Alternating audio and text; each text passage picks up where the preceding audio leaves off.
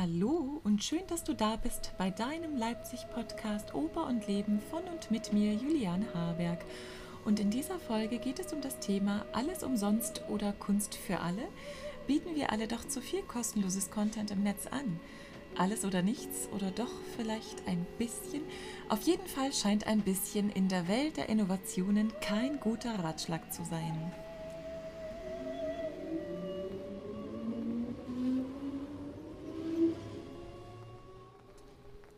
Jetzt zum Einstieg in das Thema hier erst einmal Eine Minute Oper, die Presseschau. Künstler in der Krise, zurück zum Bettlerstatus, titelte die Süddeutsche Zeitung am 2. Mai und verlangt, dass Künstler aktiv bleiben und sich nicht durch ein kostenloses Überangebot selbst demontieren sollten. Daneben berichtet die FAZ am 2. Mai in dem Artikel Selbst ist der Künstler. Fest steht aber jetzt schon, dass nur das Publikum Kunstschaffenden schenken kann, was sie über die nackten Existenzsicherung hinaus brauchen, was ihre Arbeit würdigt und ihr Wert zuspricht, Aufmerksamkeit und Applaus. Im Zeit-Wissens-Podcast vom 3.5. wird der Resilienzfaktor der Musik betont. Musik tröstet und trägt zum Allgemeinwohl bei. Der Komponist Helmut Lachemann macht in der Serie Corona-Briefe vom 30. April deutlich, dass Kunst der Maßstab für Demokratiebewusstsein und ein Ort für Demokratie ist. Ja, in der Debatte alles umsonst oder Kunst für alle muss man doch feststellen, dass vor allem der Dienstleistungsfaktor betont wird und die Debatte immer zwei Akteure hat. Ähm, einmal sage ich mal, den Musikmanager, den Kunstmarkt, gerade auch mit dem Blick auf die Online-Welt und deren Unmöglichkeit der Sicherung des eigenen Lebensunterhaltes und auf der anderen Seite auch der Künstler, denen es natürlich um einen höheren Sinn geht, ein Forschungsfeld und auch etwas Neues zu ergründen. Verbinden kann beides ein anderer Akteur nur, und zwar das Publikum oder besser gesagt der Konsument. Also ganz ehrlich, mich erinnert diese ganze Debatte an Faust, der Tragödie erster Teil, das Vorspiel. Da gibt es ja auch den Direktor, den Dichter und die lustige Person. Wenn nun die Süddeutsche vom Überangebot spricht, dann muss man auch feststellen, dass sich der ja, sogenannte Musikmarkt offline oder online, ist ja egal, im letzten Jahrzehnt sehr ungesund entwickelt hat. Kostenloses Content im Netz ist total normal und Alltag die Großen machen es ja auch vor. Und gerade die Süddeutsche ist doch Medienpartner der Bayerischen Staatsoper und unterstützt doch auch die Video-on-Demand-Produktionen. Livestreaming kostenlos. Offline kämpfen Künstler aller Sparten für eine gleichberechtigte, faire Behandlung. Seit Jahren jetzt, leider ohne Erfolg, weil der Online-Gratis-Effekt sich auch extrem auf unser reales Leben ausgebreitet hat. Stichwort Homo economicus. Wenn man online gelernt hat, vieles umsonst zu bekommen, ist man auch nicht bereit, in der Offline-Welt viel dafür zu bezahlen. Und geistiges Gut hat da sowieso einen extremen Wettbewerbsnachteil im Vergleich zu fassbaren Gütern wie das neue iPhone XR oder wie auch immer. Du kannst es nicht fassen, es ist nicht eindeutig zu bewerten, was Kunst ist.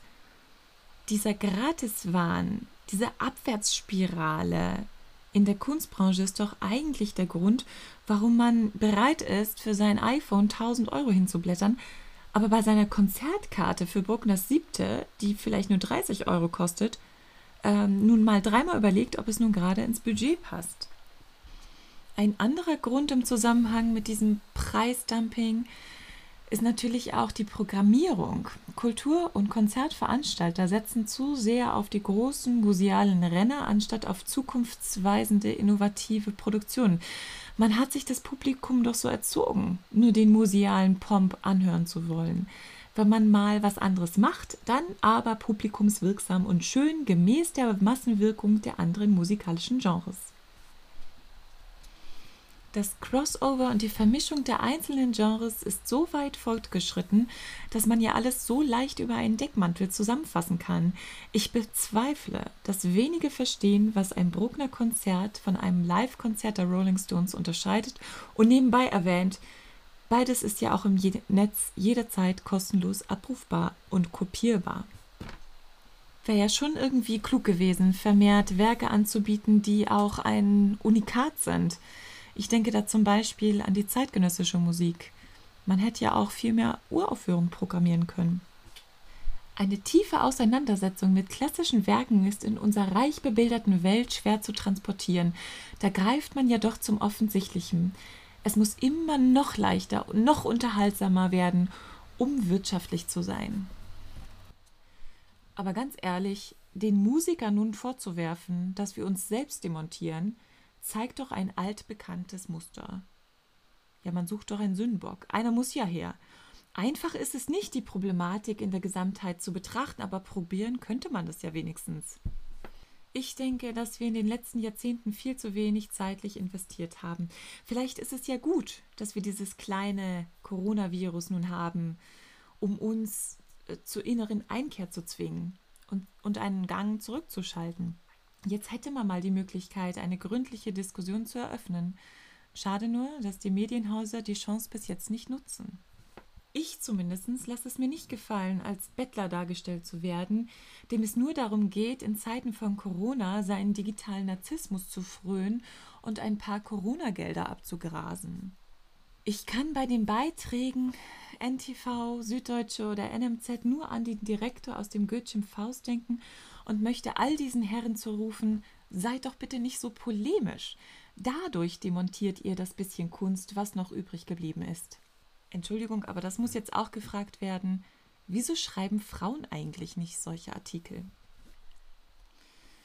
Nun gut, die FAZ verlagert die Diskussion ja hin zum Publikum, zum Konsumenten – auch ein verständlicher Aspekt. Dieser soll nun im Sinne des P2P-Marktes selbst aktiv werden und die Kunst retten. Da heißt es dann, man könnte ja auch seine Konzertkarte einfach mal nicht zurückgeben oder eben auch Bücher, Platten oder Bilder erwerben, Podcast von dem vermissten Künstler. Denn Künstler brauchen doch Applaus. Oje, oh ob das der Homo economicus erlaubt? Und bitte, Applaus? Der Applaus würdigt unsere Arbeit nicht, sondern geistige Auseinandersetzung mit ihr. Was hier anklickt, ist die Möglichkeit nach P2P, aber die Wahrheit ist doch, diesen auf marktwirtschaftlichen Grundsätzen basierten Markt gibt es noch gar nicht. Haben wir es denn geschafft, so etwas wie Netzneutralität herzustellen? Und die Relevanz der klassischen Musik in der Offline-Welt wird auch immer mehr kritisch betrachtet. Ich brauche dabei nur an Simone Kermes denken oder an den Konzertveranstalter Schado, der es gerade wieder bei Markus Lanz gesagt hat, das Opernpublikum sei weißköpfig. Und das junge Publikum, ja, das versteht klassische Musik im besten Sinne als musealen Pomp mit Entertainment-Charakter. Inhalte werden kaum transportiert. Ja, der Abbau von Bildungs- und Kultureinrichtungen in der Offline-Welt tragen zum Dilemma dabei, hier ist wieder enorme Aufklärungsarbeit zu leisten, um deutlich zu machen, was klassische Musik ist und warum wir sie brauchen. Ein großes Vorbild allerdings für mich ist die GMD Johanna Malwitz in Nürnberg, die ja nun mit ihren Studienkonzerten Einblicke in die Komposition gibt. Allerdings ist da noch ganz viel Luft nach oben. Wenn ich jetzt wieder an unseren Faust denke, dann hatten wir jetzt den Musikdirektor, siehe Süddeutsche, und die lächerliche Person, siehe FAZ. Dann fehlt ja nur noch einer, der Dichter. Und da muss man gar nicht lange suchen. Da findet man einen Briefwechsel in der Zeit zwischen Gerhard Baum, FDP, und Helmut Lachemann, Komponist.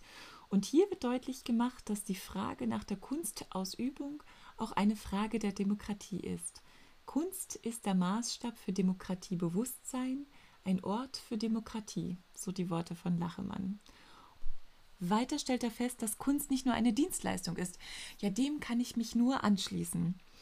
Und da man das nicht besser formulieren könnte, hier das Zitat des Komponisten, der sicher allen Künstlern aus der Seele spricht.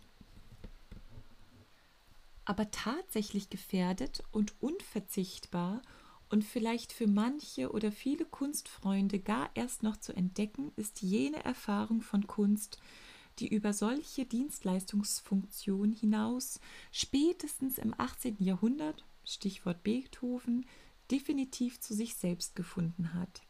Kunst als sinnlich vermittelte Nachricht von Geist und als Erinnerung an unsere Fähigkeit, uns unser Denken und Fühlen immer weiter zu öffnen, unseren ästhetischen Horizont zu erweitern und als existenzielle Erfahrung die Erinnerung an unsere Vergänglichkeit mit intensivster Lebensfreude zu verbinden, in solcher ständigen, innovativen und den Geist erfrischenden Energie liegt das kostbare Vermächtnis unserer Tradition.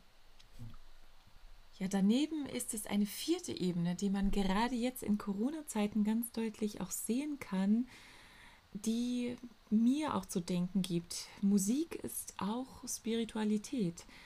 Im Zeitwissens-Podcast der Corona-Soundtrack, welche Musik Mut macht, wird eben der Resilienzfaktor in der Musik beleuchtet. Musik tröstet, spendet Mut und das tut sie nicht nur bei dem, der sie hört, sondern eben auch gerade bei dem, der sie spielt. Ja, und gerade deswegen finde ich es doch gut, wenn jetzt viele Musiker das Bedürfnis haben, Videos aufzunehmen. Das ist doch unsere Form der Kommunikation. Gleichfalls hat man auch herausgefunden, dass alle Bürger vermehrt das Bedürfnis haben, Bilder aus dem Supermarkt mit ihrer Maske zu teilen. Dass man jetzt den Musikern vorwirft, sie sind Bettler, wenn sie genau das machen, was ja eigentlich ihre Funktion ist, nämlich durch Musik zu kommunizieren, dann finde ich das wirklich sehr absurd. Was passiert also bei uns hier in Leipzig? Ja, zu diesen Debatten und auch den Engagements der vielen äh, wunderbaren regionalen Künstler findet man sehr herzlich wenig in der LVZ. Kann man ja auch nicht, wenn diese zu 90 Prozent in Hamburg oder Hannover produziert wird. Ja, hier heißt es aber Hashtag Leipzig klingt weiter. Und ja, das Gewandhausquartett spielt schön Beethoven im Beethoven-Jahr. Und äh, diese in Initiative soll auch Raum bieten, so Gewandhausdirektor Professor Andreas Schulz. Aber vom Operndirektor Ulf Schirmer ähm, hat man auch eine herzliche Videobotschaft ähm, erhalten, Allerdings wurde darin auch wieder nicht viel gesagt über die Künstler oder Corona-Konzepte digital oder auch offline wäre ja egal gewesen. Aber man entwickelt wohl etwas im Sinne der Video-on-Demand-Produktion der Bayerischen Staatsoper. Ganz ehrlich, Engagement und Miteinander sieht für mich irgendwie anders aus. Da bleibt es doch auch nur, als Einzelkämpferin vorzugehen oder auch sich mit anderen in kleineren Netzwerken zu verbinden für mich steht fest, auch ich werde weiterhin kostenloses Content bewusst anbieten, um halt auch Wissen mit einer Community zu teilen und, und zu Gesprächen anzuregen. Zu weiteren Gedanken hat mich auch die Cellistin Cecilia Schiposch angeregt. Und äh, das Interview, das ich mit ihr zum Thema Alles umsonst oder Kunst für alle geführt habe, könnt ihr in der nächsten Folge nachhören. Jetzt danke ich euch erstmal, dass ihr mit dabei wart, egal wo ihr gerade seid, dass ihr Gedanken und Anregungen aufnehmt. Ihr habt eine Meinung dazu, dann schreibt mir doch gerne einen Kommentar. Mich würde es super freuen, wenn wir darüber sprechen, streiten oder einfach auch brainstormen könnten. Es ist so wichtig, mehr Vertrauen und weniger Angst über unsere wunderbare Opern- und Konzertwelt zu verbreiten. Also, bis dahin und bis nächstes Mal.